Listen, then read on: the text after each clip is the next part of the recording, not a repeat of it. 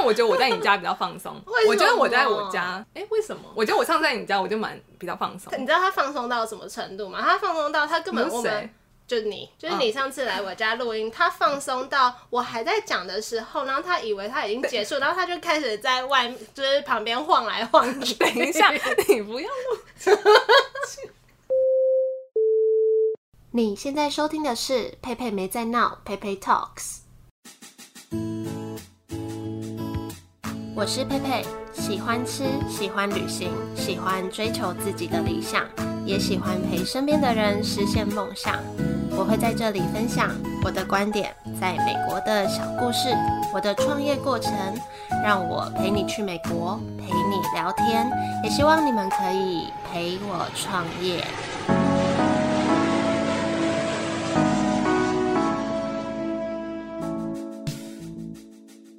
今天又请 Cindy 来陪我录音。那 Cindy 就是跟我一起做 n s Daily 日日安手工饼干的伙伴，可以在第五十七集和五十八集听到我们做这个品牌的过程。如果你还没有听过的话，好，但今天我们没有要聊饼干，虽然应该说也是因为这个月的礼盒设计，因而发想出自己想要聊的主题，也就是聊感情。那自己就是很闲聊，所以结束的也有点突然，然后中间还会穿插两首短短的歌，因为最近只要是跟身边朋友的录音，我都很想走一个不想准备的自然路线。那当然，我还是会在其他集会有比较那种震惊的内容，让大家听完会有收获的那种。所以这集呢，你可以在边做事、洗澡、散步放轻松的听。那其实这也是我自己在听 podcast 的习惯，就我有时候喜欢听那种我会学到东西的内容，但有时候我就什么都不想学，这样耍废，听那种啊轻轻松松很疗愈的。所以可能也是自己的收听习惯间接影响到自己这个频道想呈现的样子。那不管是哪一种形式，都希望正在收听的你会喜欢。那我们就继续听下去吧。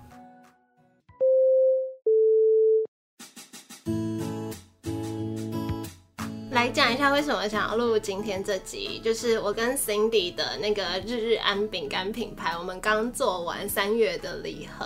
那三月十四号就是情人节嘛，二月十四号也是，所以其实我们在这两天都有出一款礼盒，但是在名义上面，我们又不说这是情人节礼盒，就是我们只想说这是二月、三月礼盒，所以就觉得我们在设计这个样式跟绘本故事的时候，那个灵感。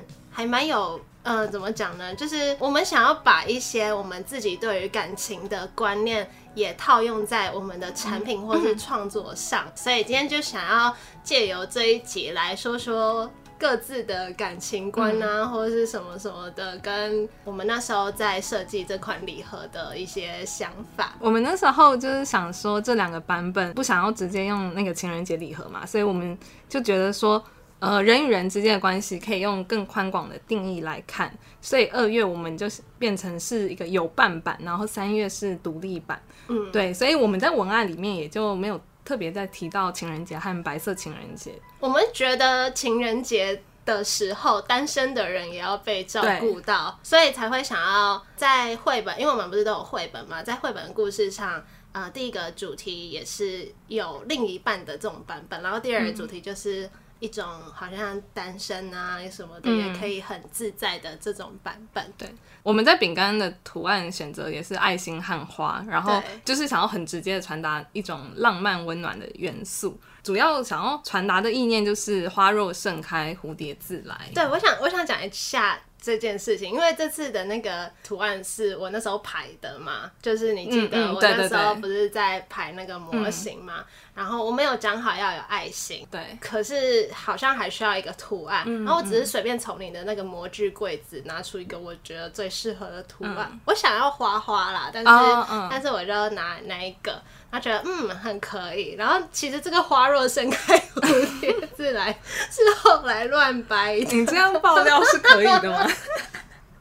我们就是可是掰完我就觉得很开心哎，我就觉得哇，好符合，就是还对符合，同时符合这两个月的主题。对，然后就掰一个，就是那种感觉，就是虽然是嗯，就是想要有爱心那种很甜蜜的氛围啊，可是同时也放上一朵花，代表就是这句话啊，你只要把自己照顾的很好什么的，你就会有蝴蝶自动过来你身边。所以我们在设计这一次的绘本跟音乐的时候。我们就是呃用这两个出发点。好，那接着我们就会从绘本主题来延伸聊聊我们各自的感情观。那我们就从二月的有伴版来切入。那我们就来听听看佩所创作的这首歌曲《曾经我以为》。怎么？永远这样很有那个 广播，好闹哦！没有啊，广播不是都这样吗？就是说，那我们现在来听听看这首。一个人一整天的房间，有时候喜欢也不喜欢，喜欢安定也喜欢冒险，喜欢一个人也喜欢两人世界。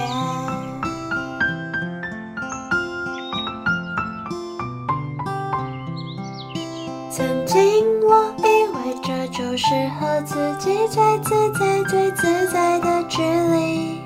曾经我以为只要有只小猫咪陪伴我，我也可以。直到遇见了你，才知岁月静好的美丽，才知道两个人会看到不一样的风景。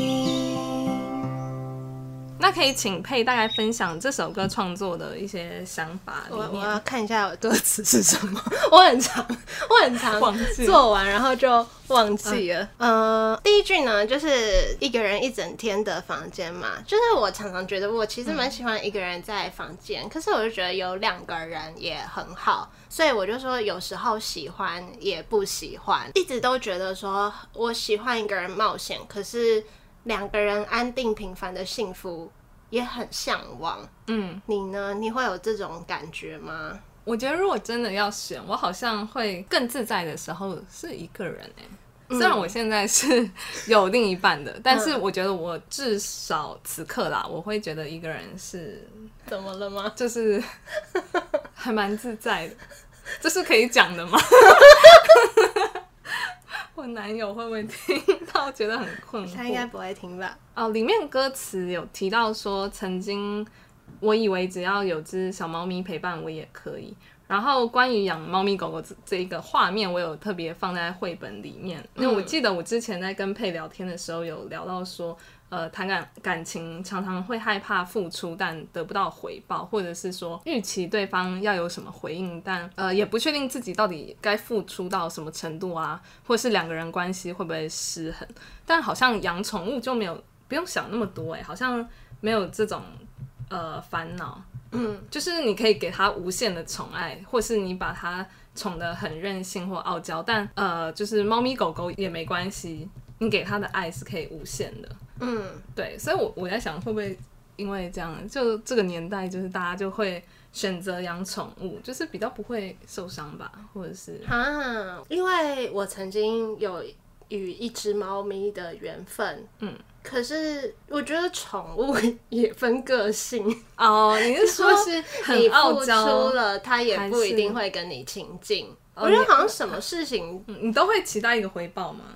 可是很多人很喜欢很傲娇的猫咪啊。对啦，我它它不是很傲娇。我你刚刚说我会期待付出会有回报，因为我觉得人与人之间的那个你的期待和受伤。哦，我我可能以前会，但我现在还好，可能看开了吧。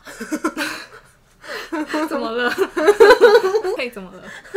我刚刚一直在想一句我曾经看过的话，但是我觉得他那句话写的蛮美的，但是我忘记原句是什么了。但大概就是爱一个人或者是什么的，你不求回报爱一个人才是真正的。就可是这世界上会有这样的人？你说不求回报？对，为什么？为什么？谁啊？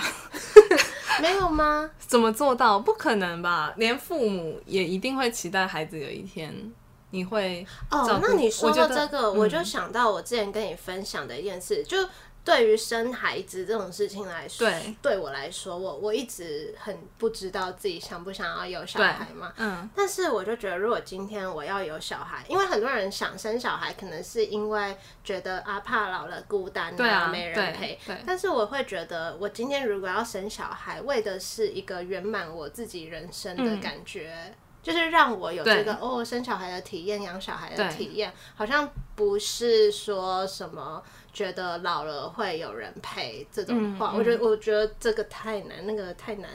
我也觉得呀，嗯，而且你也你也不能保证说你小孩长大会是什么样子，对啊，他也可能不一定会想养你啊。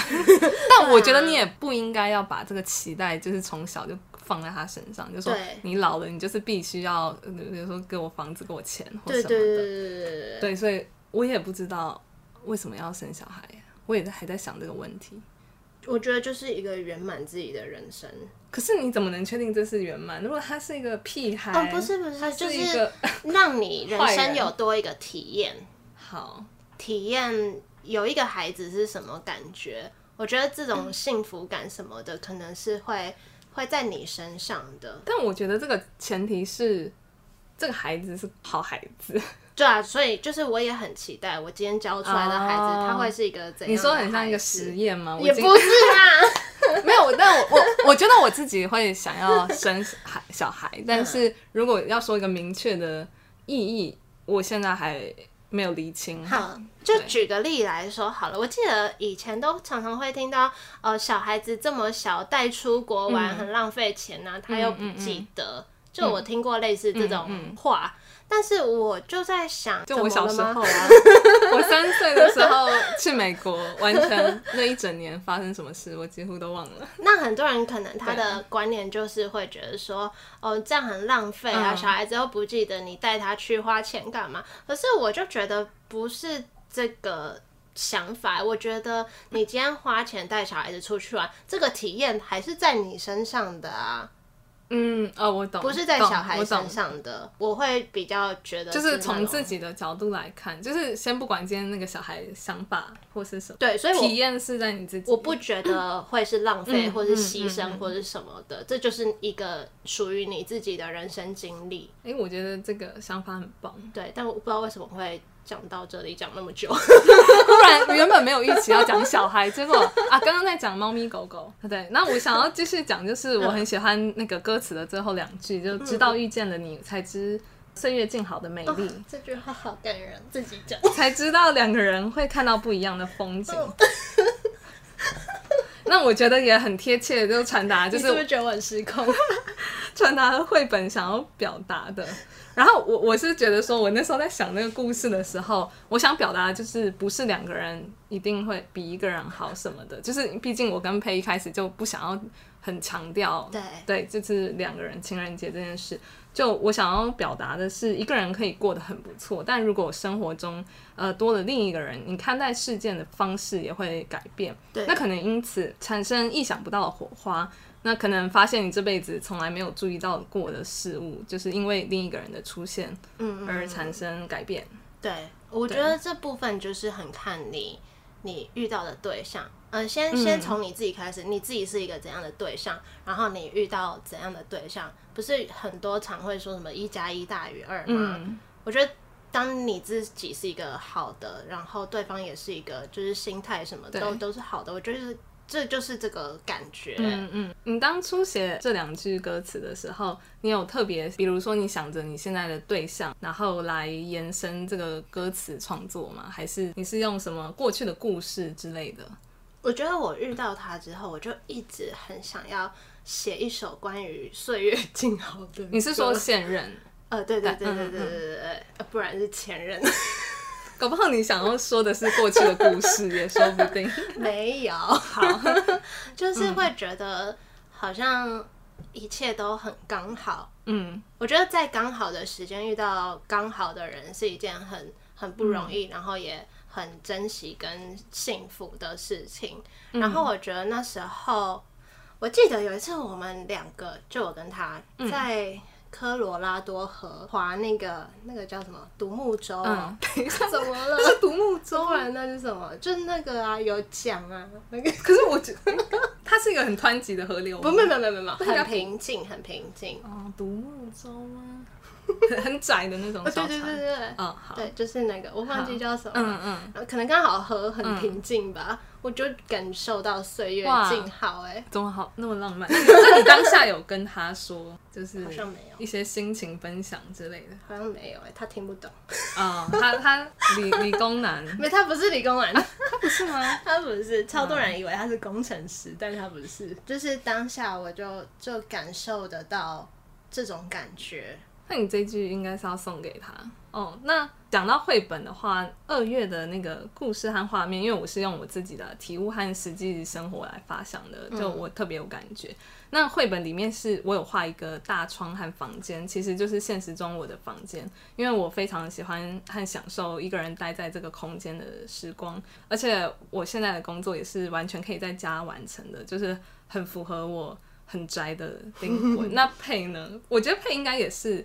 你是不是有说你自己会去看电影？是吗？哦，会。对我，我也是那种，我我也会一个人就是跑去一家餐厅，就是我如果今天很想要吃什么，对寿啊，司郎，没错，就我也会，我就我跟佩都是会自己跑去吃寿司，狂吃。那你觉得，就是你喜欢一个人的时光，那你觉得两个人的时光带给你的是什么？我觉得是安全感诶。其实我们可以接着来聊三月，因为三月就是呃主题是在讲独立，我们可以两两个一起。日日安 Ans Daily 是我和 Cindy 一起创立的饼干品牌。我们结合了故事绘本跟音乐创作，透过小女孩安的口吻传达我们想传递的讯息。所有饼干都使用法国伊斯尼奶油制作，也一直在尝试不同的口味研发。礼盒会在不同档期有不一样的设计，每个月也都会不定期开放订购。四月份的饼干正在预购中，预购日期到三月二十二号截止，并统一会在三月三十一号出货。详细资讯可以关注日日安 Ans Daily 的 Facebook 或是 Instagram，或加入官方 LINE，链接都会在这集简介。那我们就继续回到节目吧。那三月的绘本故事叫做《弯路》，然后故事基本上是从佩过去的经验发展而来的。绘本中我也有参考佩那时候在美国的一些呃生活的画面，嗯对，像封面的图就是那个配在波士顿的雪景嘛，嗯，对。他真的画的超漂亮的，我不知道大家有没有去看到。那我们就来听听看佩创作的又要三月的曲子《一个人的浪漫》。你是不是想要讲这个很久？没有，但是我听广播，这样子。喜欢站在高高的地方，一扇一扇的窗。喜欢在一个安静的空间，好像看的动画中的画。喜欢落地窗边的高脚椅，像成熟的大人一样。喜欢一个人的自在，准备好行李就出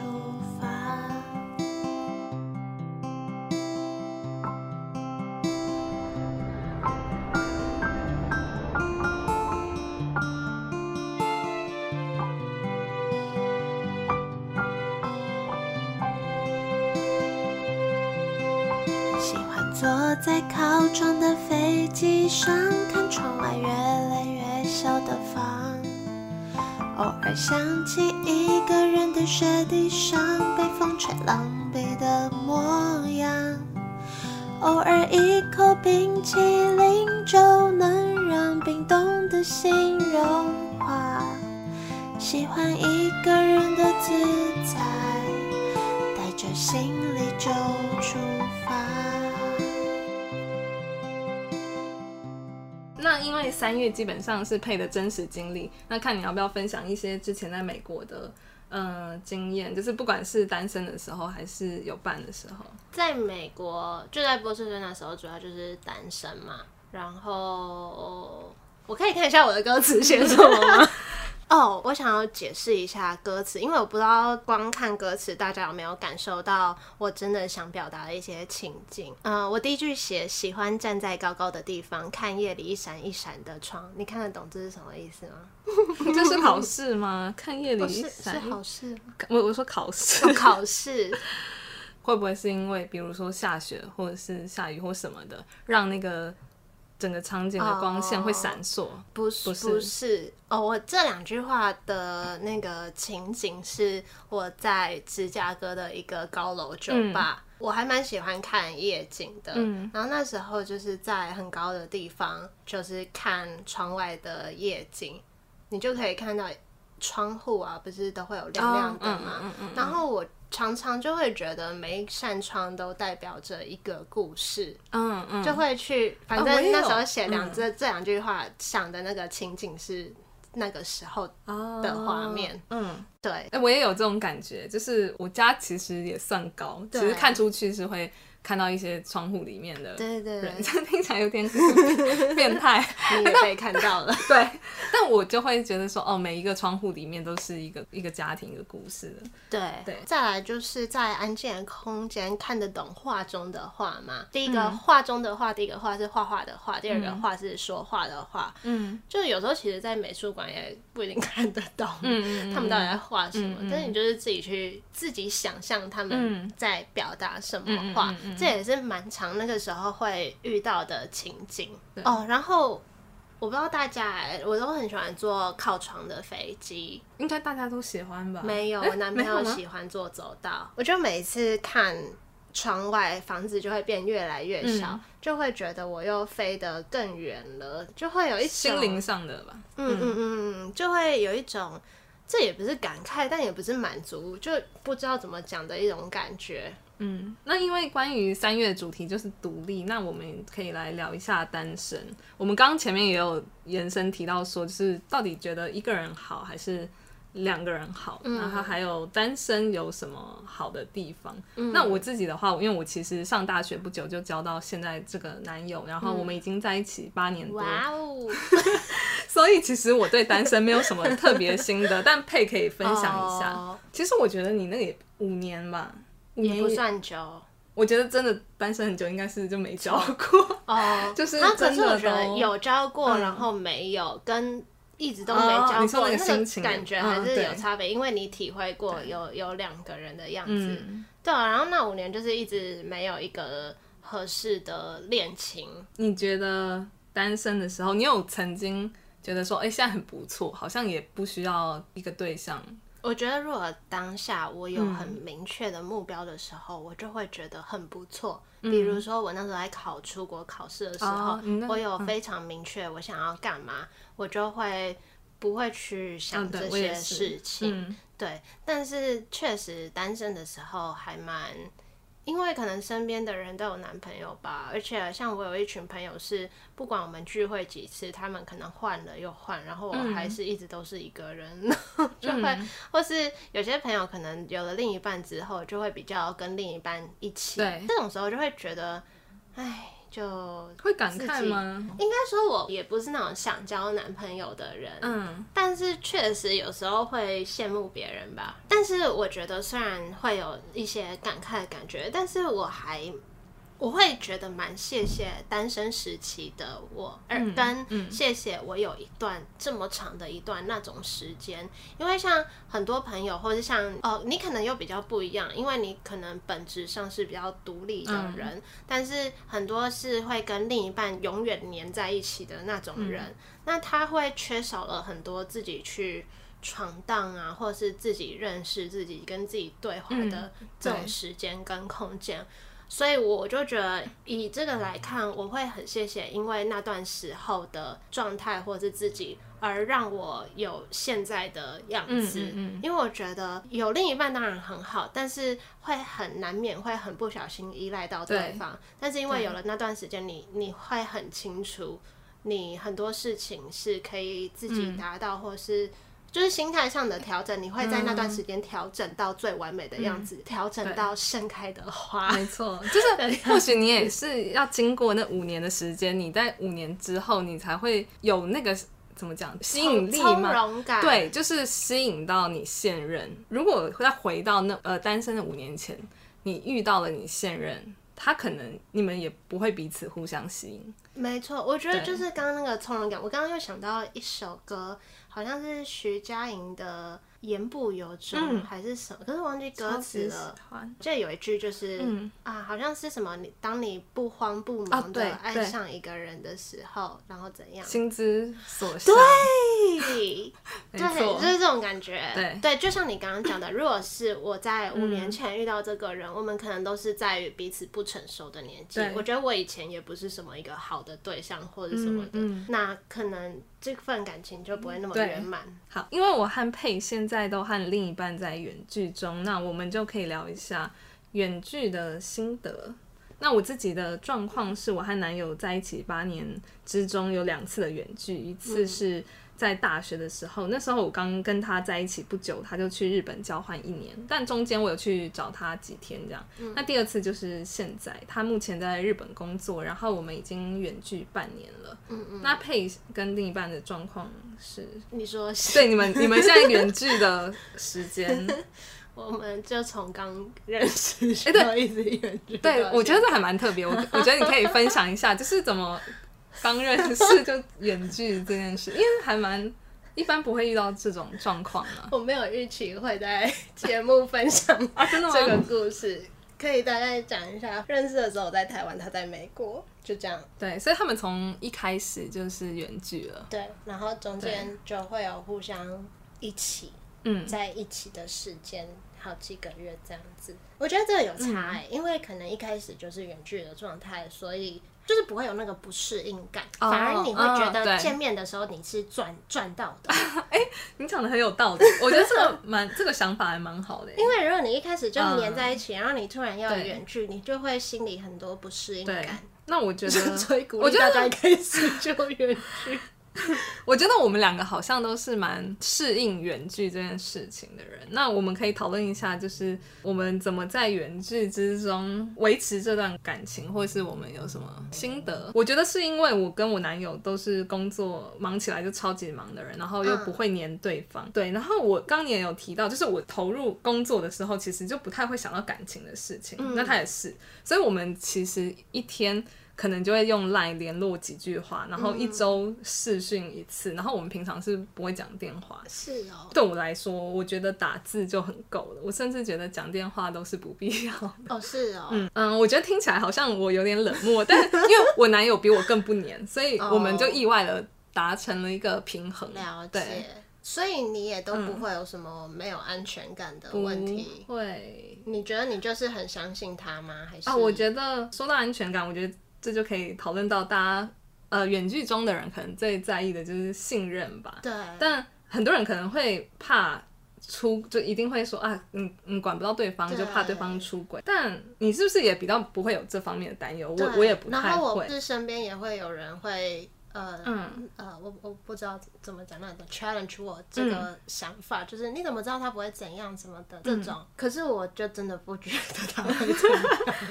我我我觉得一方面是当然我信任对方，这是一方面。那另一方面，我是觉得说，如果今天他真的心已经不在你身上，就是你也没用、啊，你你你绑住他，你也不能就控制他的心。个对对我我觉得是、欸，对，那我觉得如果今天他心不在你身上，那你做再多都没用。嗯那我我自己的感情观是在结婚前，我们都是自由的人。嗯嗯嗯嗯，对，如果他今天真的爱上另一个人，我我觉得这就是缘分。我去骂那个小三，或者是我扒着他，就是完全没有意义啊。嗯嗯嗯，我我认同这一点。然后另外我自己觉得啦，我觉得他也有给我很充分的安全感，嗯而且这个安全感不是我我去要的。嗯，像嗯很多人可能会就会一直问你在干嘛、啊，然后说你什么时候应该要跟我报备啊什么的。我从来不会去说你去哪里要跟我说，你你什么朋友几点要回家什么的。但他主动会跟你说，对，就是因为他啊。主动会跟我说，有时候甚至我觉得没必要跟我说，嗯嗯他也会跟我说，所以我就觉得在这份关系一直有这些安全感。哎、你们是那种见到的时候会就是可以看互彼此手机，我们不会看，嗯。我也觉得不要看，我我也是，我嗯，我觉得看不好。我也觉得。但我们即使都是这种比较不会去干涉对方生活的人，但好像也不会因此觉得没有安全感。我觉得安全感是自己给自己的，对，就是当你把自己弄好。比如说他，我也我也觉得他很好笑啊，就是嗯因为我我也不是那种呃，就是我也会有几个男生朋友、嗯单独出去什么，我等我都说，哎、你不会吃醋吗？他们说我够有自信，嗯嗯，对。所以我觉得安全感也是建立在自己身上的。对，呃，我的话，我跟我男朋友是因为很重视仪式感。我嗯。们虽然可能联系不多，但是只要有节日，比如说生日或圣诞节这种，我们就可能，例如说约好一个时间，我们就会会认真的呃打扮啊，或讨论一下说，哎、好那我们对，我们就一起就是准备红酒，就是隔空干杯，啊对，然后或者是说节日的时候会寄一包礼物给对方。嗯。那我觉得仪式感对我们来说是维持远距和平就是感情一个很重要的元素。嗯嗯，对，就平平常可能感觉平平淡淡，但我觉得偶尔的这种还是要有一呃些对，就是惊喜或浪漫的东西对。。那你们会吗？我觉得我太懒了，好，我检讨。那他是会，他是会的吗？我们不会有什么还要什么打扮漂亮、喝红酒这种，没有，我那个可能有点夸张。但是会寄礼物。嗯，可是寄礼物就是也不是什么约好什么时候寄礼物，然后啊，我觉得如果在远距的时候，因为其实能聊天和呃见到对方的时间是有限的，我自己会觉得说，呃，在这个过程中，你就要把握你讲的话，比如说你你虽然负能量很高，但是你还是尽量避免去跟他争吵，或是丢一堆负面的东西给他。我觉得这蛮重要的。有时候我是呃，我们一定会互相诉苦，这难免的嘛。但我自己觉得说，呃，就是拍拍啊、抱抱，我觉得这就可以过去，就是不要，嗯，不要散发太多负面的东西嗯，确实。对方。那讲到这个，如果远距吵架，你们会怎么和好？我们好像都啊，因为我就是个很喜欢用文字来沟通的人，对，所以基本上就是 Line，而且通常我们可以在在两天内一两天内就化解。对我也是觉得要就不要放着对。我我们是不会冷战的人，对，就是我觉得冷战没有意义啊。对，你你可以冷静一天，但就不要超过一天。我也觉得，我期限 就是一对天。我觉得可能还有一点就是不要让自己没事做去想很多事情吧。而且我觉得其实觉得有一个好的另一半，反而是会让你工作更专心的元素因素。嗯，对，比如说那时候没有另一半的时候。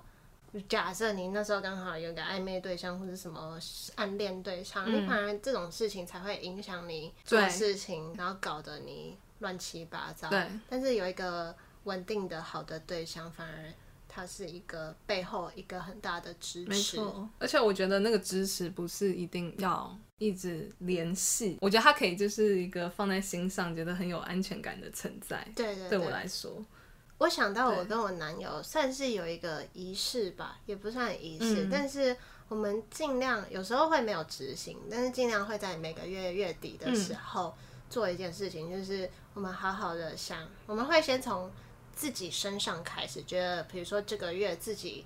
做的好的有哪个地方，做不好的有什么地方，然后觉得对方做的好的有什么地方可以改进的有什么地方，然后再说我们两个之间，觉得我们两个之间这个月表现的不错是什么，哪边可以再更好？比如说你可能这个月之前，就是可能你某个时候吵架，但是吵架可能思绪比较乱，你没有好好沟通，嗯，你可以趁这时候再 review 一次，然后很理性的讲说，如果下次再发生一样的事情，我们彼此应该怎么调整，让嗯，解决可以更顺利。我们会有时候会有这个，因为我觉得这这个很棒哎，嗯，我可以嗯跟 我推荐。我们还要每个月都有啊还可以记录、哦，对我觉得很棒我们会轮流，就就是是比如说这个月我记录工，作，但我觉得很好哎，就是有一起进步的感觉。虽然有时候会偷懒，想说啊这个月底算了，但是会尽量去执行。嗯嗯嗯最后我想到的是关于自信，就是呼应到我们最开头有提到“花若盛开，蝴蝶自来”。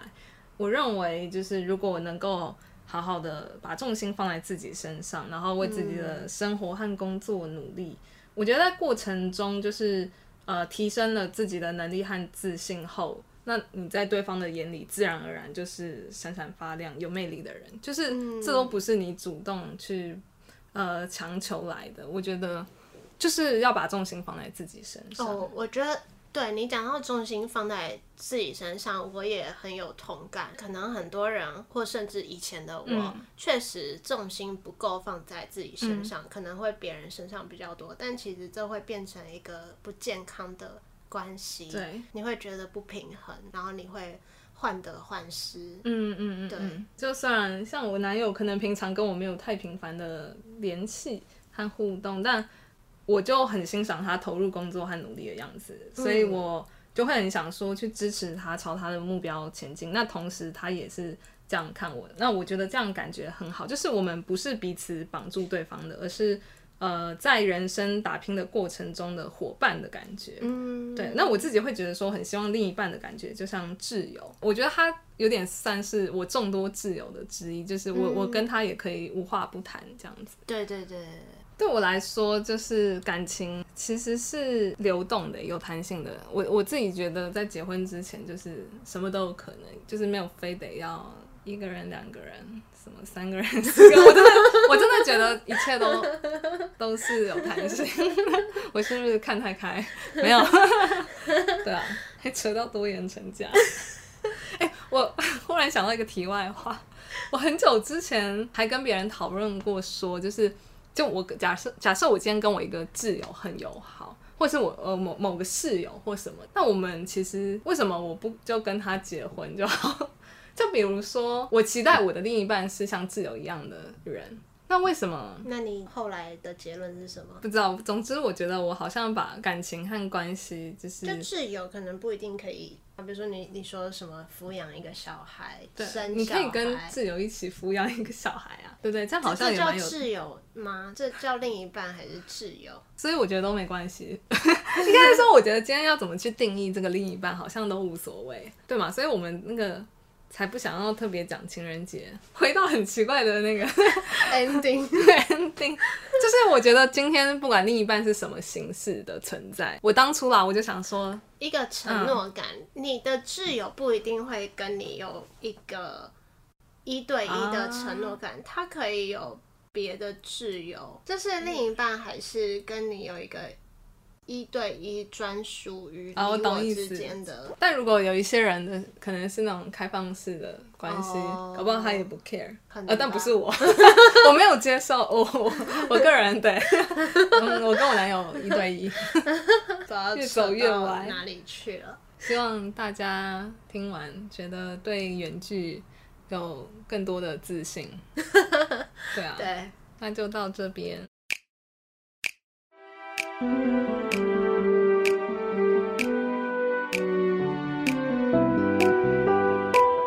谢 Cindy 来陪我聊天。其实提到感情观，我这十几年也算是改变蛮大的，也是从几段不顺遂的感情走出来后，才可以有今天提到的这些感想。因为过去要么是自己不够成熟、不够懂事，要么就是遇到不是那么好的人，让我在感情上面有点失衡。那我也常常觉得感情可以让一个人变一个人，本来是很理智的人，可能会变得不理智，就好像你的个性会大转变，让你变得不认识自己。所以可能是来自自己的经验吧，就会觉得说，其实有一段空窗期是对自己蛮好的一件事，因为可以在过程中调整自己的心态，在遇到下一个人的时候才可以更圆满。好，那今天就到这里，也谢谢正在收听的你们。不知道大家听完最近几集的节目心得如何？因为我最近的生活和工作比较忙碌一点，所以在这个频道就会想要以比较轻松的方式来来制作内容。如果会希望听到什么内容，也可以来跟我分享。那如果想听餐饮店家的访谈，在另外一个节目谈话时间也会有每周更新的访谈节目。那还是非常感谢可以拨空收听我的节目的你。如果你也喜欢这集的内容，也可以帮我分享出去，或是到 iTunes Store 帮我打新评分，或是也可以在我的 IG Pepe Talks P E I P E I T A L K S 找到我，跟我分享你的想法，或是看一些日常的分享。那在这里就祝大家白色情人节快乐，不管有没有情人的人都要快乐。我们一样，下周见喽，拜拜。